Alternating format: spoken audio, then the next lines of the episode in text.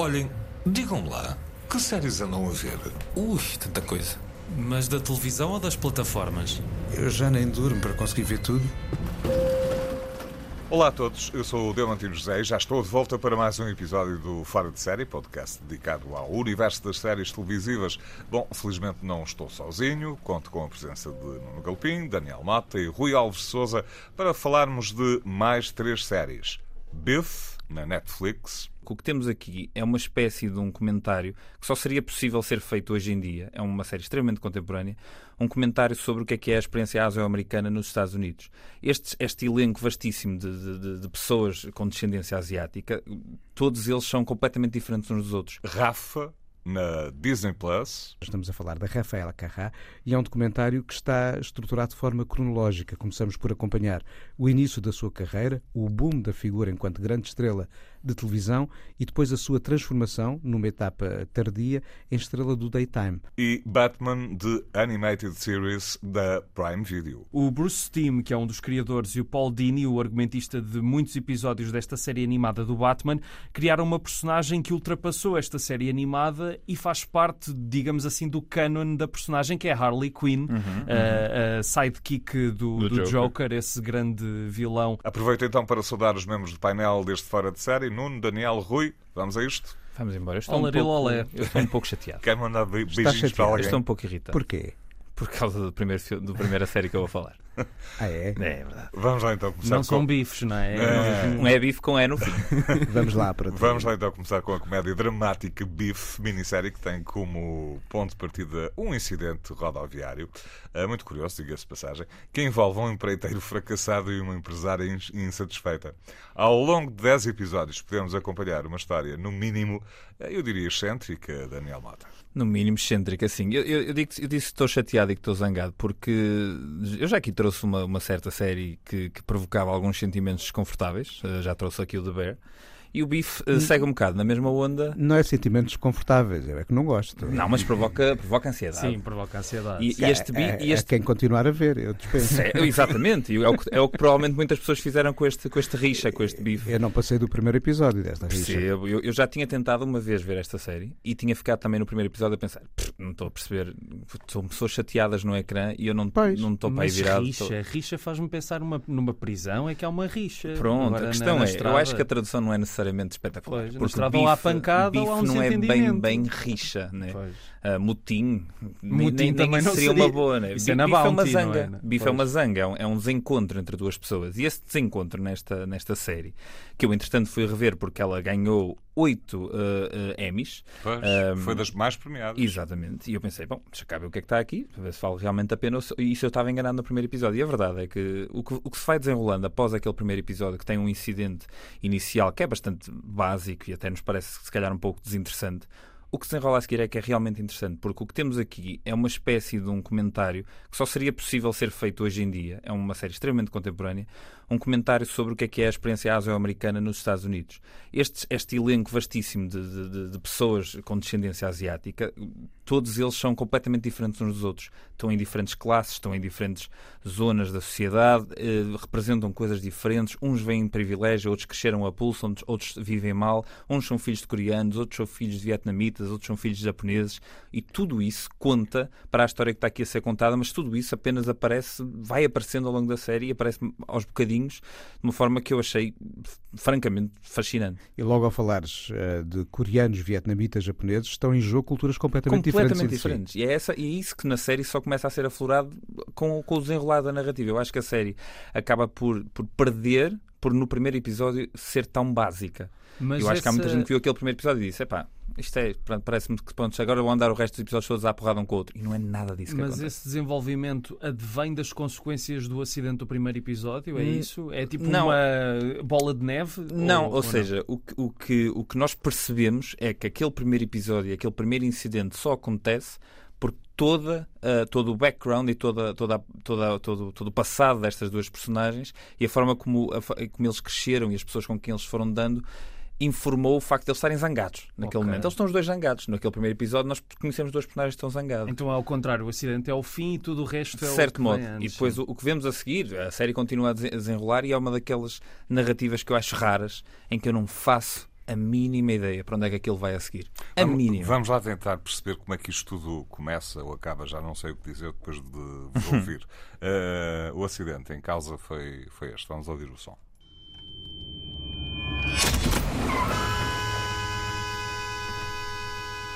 What is your problem? What?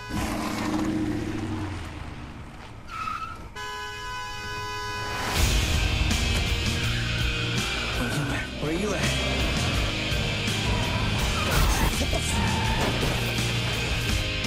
What are you doing? Stop. Stop, stop, stop, stop, stop, stop. I have a very full life that I'd love to get back to. I'm gonna find you and take what little you have. Pois lá estão os dois a esgrimir eh, argumentos. E já Sim. agora, já, agora, já agora uma questão: a, a música que se ouve é só do trailer ou tem uma banda sonora interessante? É, isso é outra das coisas que eu achei interessante. O- o- a série é toda ela hum, populada por eh, canções que foram grandes eh, êxitos no fim dos anos 90 e início dos anos 2000. Temos Bush, temos Smashing Pumpkins, temos, temos essas, série, essas eh, bandas todas que não são necessariamente excelentes, mas que marcam uma época e marcam uma altura em que estas personagens estavam a crescer. Eles foram adolescentes mais ou menos na mesma altura que eu, portanto, se calhar por isso é que quando aparece o Machine Head dos, dos Bush, eu pensei, eu lembro-me de estar a ouvir isto quando era puto e, e fazer sentido e esta, esta espécie de raiva sem grande fundamento que, que aquela canção e aquela fase da música tem. Ah, depois está tá, tá, tá, tá no filme de uma forma muito interessante, no- na série, aliás, de uma forma muito interessante, mas também temos Bjork.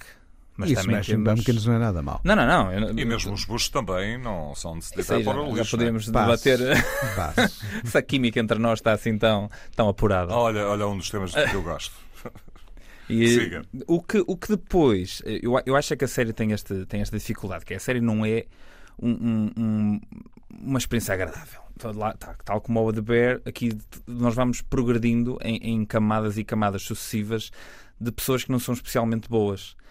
Um, e, eh, só, que ela, só que há uma razão para aquilo estar a acontecer e o facto da série nos desorientar, nos apresentar personagens tão diferentes dentro do, da- de algo que nós temos alguma tendência como, como ocidentais a olhar para todos iguais e de repente são todos tão diferentes e têm todos eh, backgrounds e experiências tão, tão diferenciadas. E a série vai-nos devagarinho apresentando cada uma dessas personagens e como cada uma delas tem algo que está por trás ou algo que está a esconder para o facto de estar a faltar alguma coisa na vida a forma como eles tentam ir preenchendo isso. Ahm, é, é francamente uma, uma série que se torna mais fascinante à medida que os episódios vão, vão avançando. E eu confesso aqui, vi nove episódios e são dez. Que é uma experiência muito dolorosa. Eu estou aqui ansioso por sair e ir ver o, o desfecho, porque o último, o nono episódio, acaba de uma maneira altamente inesperada, com uma grande canção da, da Björk, All Is Full of Love. Ahm, e eu não faço ideia do que é que vai acontecer a seguir, que foi o que eu senti durante todos os outros oito episódios, e isso é, é difícil. Então a seguir é o Vespertine. Talvez. Portanto, se não viste o último epi- episódio, não vais conseguir responder a esta questão. Ou seja, isto vai ter continuidade ou não. Mas eu tenho aqui uma, uma informação que vos pode ser útil, nomeadamente a quem gosta das séries, da série, da série em questão, é que Lee Sung Jin, eh, que realizou um dos episódios desta, desta, desta temporada, desta série, já revelou que, por parte dele, ainda há muito mais para explorar, pelo menos durante mais duas temporadas. Ele não Uhum. Sim, fala apenas sim. de uma, diz mais duas Sim, temporadas. eu já tinha visto essa, essa afirmação. Eu estou Acham curioso que é para possível? perceber. Não sei, lá está. Como não, Não eu, eu, eu, eu não sei como é que acaba, portanto, eu, eu, eu repare, eu, eu por mim, se acabasse como acabou o nono episódio, eu, eu achava brilhante. E são episódios curtos, não é? São, são 30 e tal minutos. E a série fez-me lembrar, ou seja, no fundo, estes- estas 10 horas duram 5. Estas, estes 10 episódios duram 5 horas. Ahm, e a série fez-me lembrar um filme de 93 que eu gosto bastante, do Joel Schumacher, que é o Falling Down, que em português se chama. Um dia de raiva. Exatamente. Esta série são vários dias de raiva, eh, são vários meses, são, são anos de raiva a dada altura, Ah, mas tem a mesma, tem a mesma hum, aquela viscosidadezinha de um certo temperamento irritadiço que algumas pessoas têm. Ah, e eu gosto muito desse filme do Joel Schumacher, é dos poucos filmes do Joel, Schum- Joel, Joel Schumacher que eu gosto mesmo.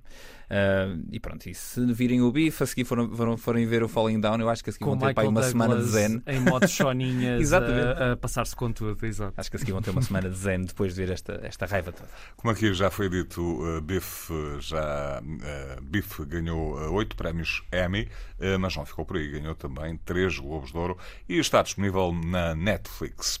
Seguimos uh, neste fora de série com uma minissérie documental sobre Rafaela Carrá. quem não se lembra das suas canções ou dos programas de televisão que apresentou. Aliás, o último que me lembro foi na, na televisão espanhola, na TVE. Acho que quem não se lembra é o Daniel Mota e o Rui Alves e sabes Mas- porquê, Diamante? Então, Porque isto tem a ver com a geração Com a idade, não é? Mas é que é mesmo. A a Rafaela Carrà foi uma estrela da televisão italiana nos anos 70, que nos 80 atinge uma dimensão internacional. A RTP passava cá com regularidade os seus grandes especiais de puro entretenimento, segundo o modelo que ela própria ajudou a desenvolver na televisão italiana. Mas, a dada altura, como o Diamantino estava a, a contar, ela tem eh, carreira também em mercados latino-americanos. É uma figura de sucesso em toda a América Latina, salvo o Brasil. mas, eh, mas a já desaparecida Rafaela Carrá foi muito mais do que isso, não é, Nuno? Sem dúvida nenhuma. Eh, Eu não tinha dimensão, ou melhor, eu não tinha noção das várias dimensões eh, pelas quais os italianos veem nela eh, mais do que apenas uma figura de sucesso ligada à música, que era o que eu fazia, tendo a consciência de que tinha sido também uma figura que através da televisão fazia chegar a sua música às pessoas. Eu acho que nos últimos anos o Rui e o Daniel, se tiveram contacto com a Rafaela Carrá, foi naquele momento da grande beleza do Paulo Sorrentino, Pois. em que há uma festa no qual ouvimos uma versão de um clássico da Rafaela Carrá, retrabalhado pelo Bob Sinclair. Exatamente. Um DJ exatamente. francês que, de resto, é uma das figuras cotadas neste documentário, em três episódios, que está muito bem estruturado, chama-se Rafa, ou seja, estamos a falar da Rafaela Carrá, e é um documentário que está estruturado de forma cronológica. Começamos por acompanhar o início da sua carreira, o boom da figura enquanto grande estrela de televisão e depois a sua transformação, numa etapa tardia, em estrela do daytime. Ou seja, ao princípio temos a cantora que, na verdade, gostava de ter sido bailarina e que começa a cantar ou a ter programas na televisão italiana, dançando e mostrando o corpo de uma forma invulgar para aquilo que eram as normas da moral vigente na Itália de então, e tinha piada porque, olha, umas semanas antes de- da série ter estreado, eh, tinha sido lançada uma caixa entre nós, uma das raríssimas edições em DVD do ano passado, com seis filmes do Pier Paolo Pasolini, um deles o Comícios de Amor, que é basicamente um documentário no qual vemos o próprio Pasolini, de microfone na mão, andar por Itália, de norte a sul, perguntando às pessoas eh, tudo e mais alguma coisa sobre identidade, sexualidade, comportamentos. Esse documentário dava-nos um retrato de um país profundamente conservador. E então, ao ver agora a Rafa e a perceber-me, de facto, do choque que foi o mostrar de um umbigo na televisão italiana e de mostrar de outra maneira a sexualidade da mulher na televisão italiana dos anos 70, As italianas têm isso, né? Já a Xalina, quando veio cá a Portugal, resolveu mostrar pele, né? Foi uns anos depois. De facto, a dada altura, a Rafaela Carrá dá um salto internacional que eu não imaginava, porque dominava a língua espanhola. Depois reinventa-se como estrela do daytime na televisão italiana. Mas o mais eh, curioso no meio de tudo isto foi.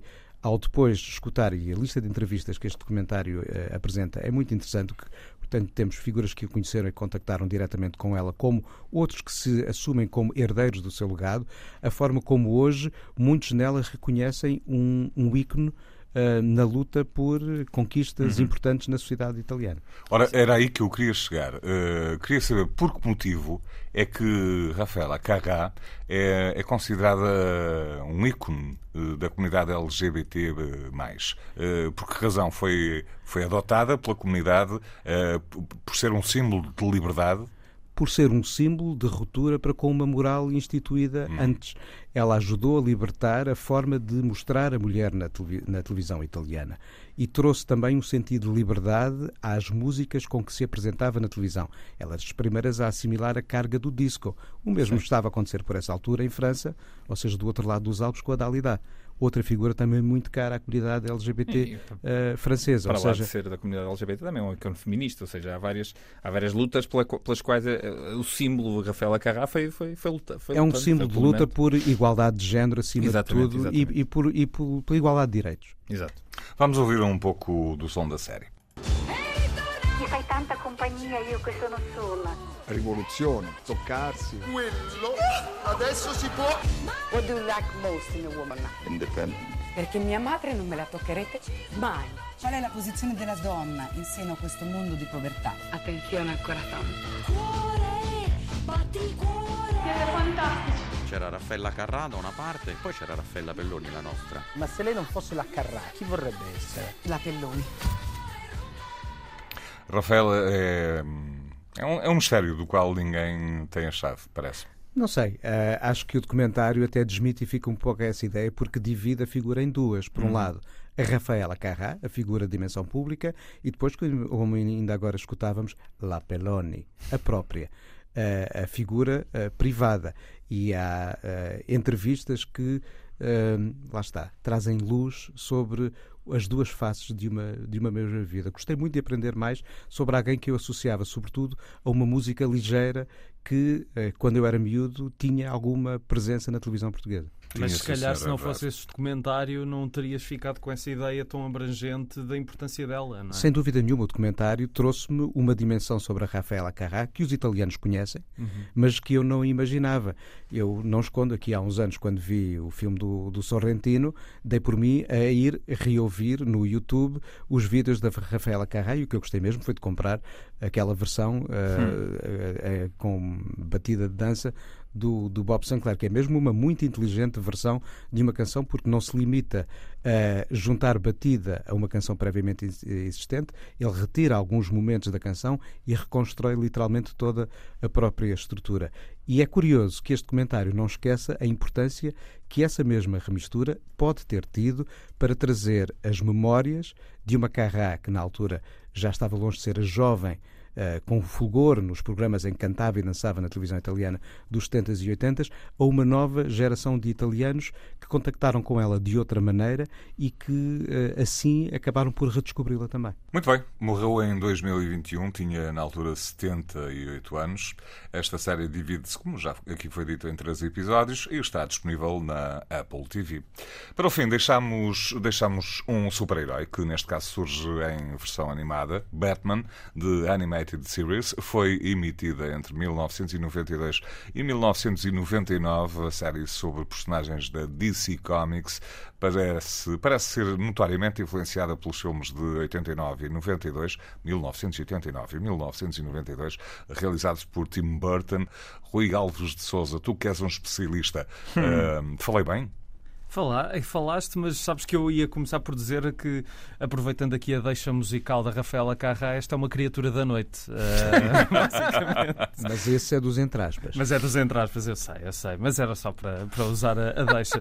Mas uh, olha, queres dizer que era a Rainha da Noite? É o Rainha a da Rainha Noite, da Noite também. Mas olha que o regresso do Batman ao cinema antes desta série uh, de televisão deveu muito a uma aposta importantíssima na música, porque se Prince faz as canções do primeiro Batman do Tim Burton, Susie and the Bunches faz as canções do segundo, do Batman Returns. Olha, não me lembrava disso. E depois já. daí para a frente tens nomes como os Smashing Pumpkins ou os U2 a criarem canções para o Batman. Só não se fizeram foi filmes de jeito, não é? Não, isso não sejas assim. Tirando sejas... os dois do Tim Burton. Epá, eu acho, eu, eu acho, eu acho voltar a ver os do Nolan. sobrevalorizados eu... os, filmes, os filmes todos do Batman, diga-se de passagem, mas eu acho que os filmes do Tim Burton do Batman estão um bocadinho sobrevalorizados e um bocadinho ultrapassados. Não, é... São melhores que o terceiro e o quarto do Joel sem Schumacher. Dúvida, sem, sem dúvida, dúvida, mas, mas ou seja... Lá está Joel Schumacher outra vez, sempre presente. Eu, eu, mas, mas deixa-me só dizer, pegando no que tu disseste, uh, Diamantino, sim, de facto, esta série só pôde surgir por causa do impacto global e estratosférico dos filmes do Tim Burton, eh, que eu não assisti porque lá está, não era nascido,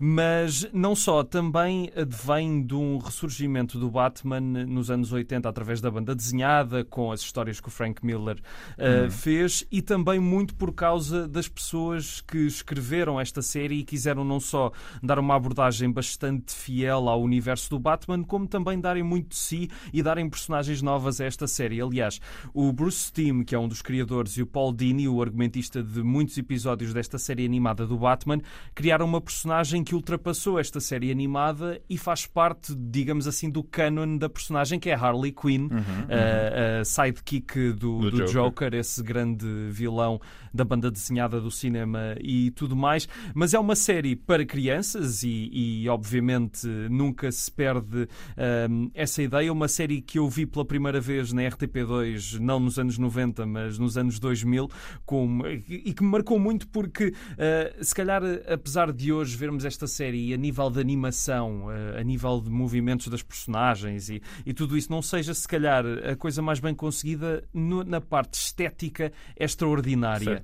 É uma, eu, eu vi alguém dizer que a estética do Batman está entre os anos 30 e os anos 90, ou seja, temos muitas referências de filmes no ar, mas também temos coisas contemporâneas dos anos 90. Está mais perto da BD, Rui? Está mais perto da BD, sim, sim, sim. mas se calhar até diria mais do cinema noir e daquela noção em que tudo ganha uma, uma certa aura de expressionismo alemão, os edifícios são gigantescos e metem medo. E que no fundo é, é coincidente muito... no tempo com a gênese das próprias BDs. E, é muito, só... e é muito parecido também com alguma estética gótica que o próprio Tim Burton trouxe. Sim, ao... sim, sim, sim, sim, E que também advém do próprio universo do Batman e toda aquela dimensão Negro. trágica é. à volta dos pais dele. Uh, mas é, lá está, é um trabalho visual estupendo que, que marcou na altura uh, uma viragem naquilo que se podia fazer na animação de super-heróis e continua muito interessante porque apesar de ser uma série infantil que tem claramente muito trabalho de encher chouriços, são muitos episódios, uh, há, aqueles, há alguns episódios que são particularmente interessantes, não só por nos apresentarem personagens como a Harley Quinn, que não conhecíamos,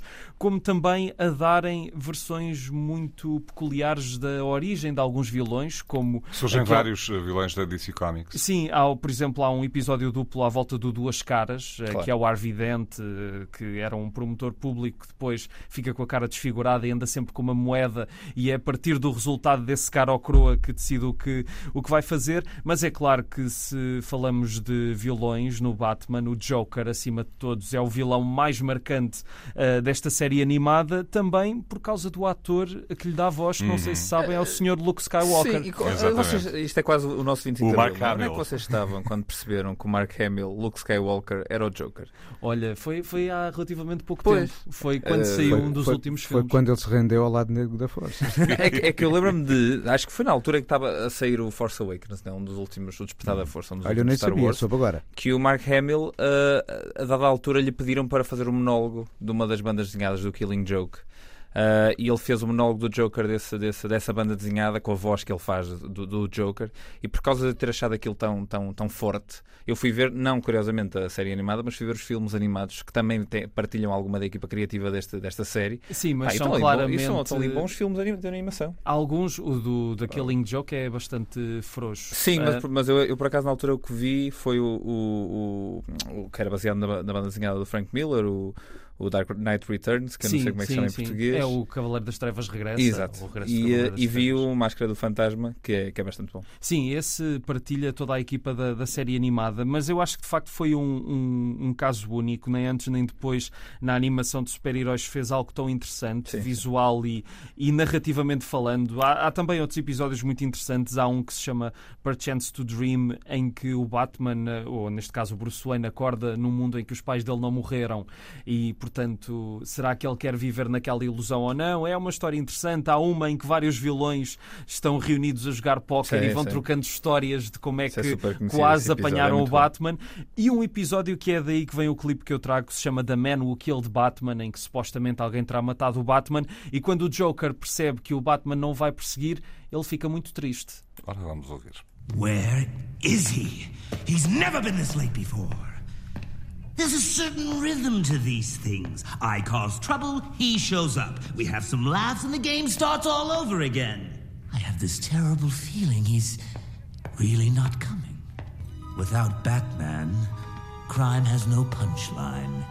A voz do Mark Hamill. É o Joker. Eu estava é? a ver, era a reação do, do Nuno Galpin que nunca, tinha, nunca tinhas ouvido o Mark Hamill a fazer Joker. Não.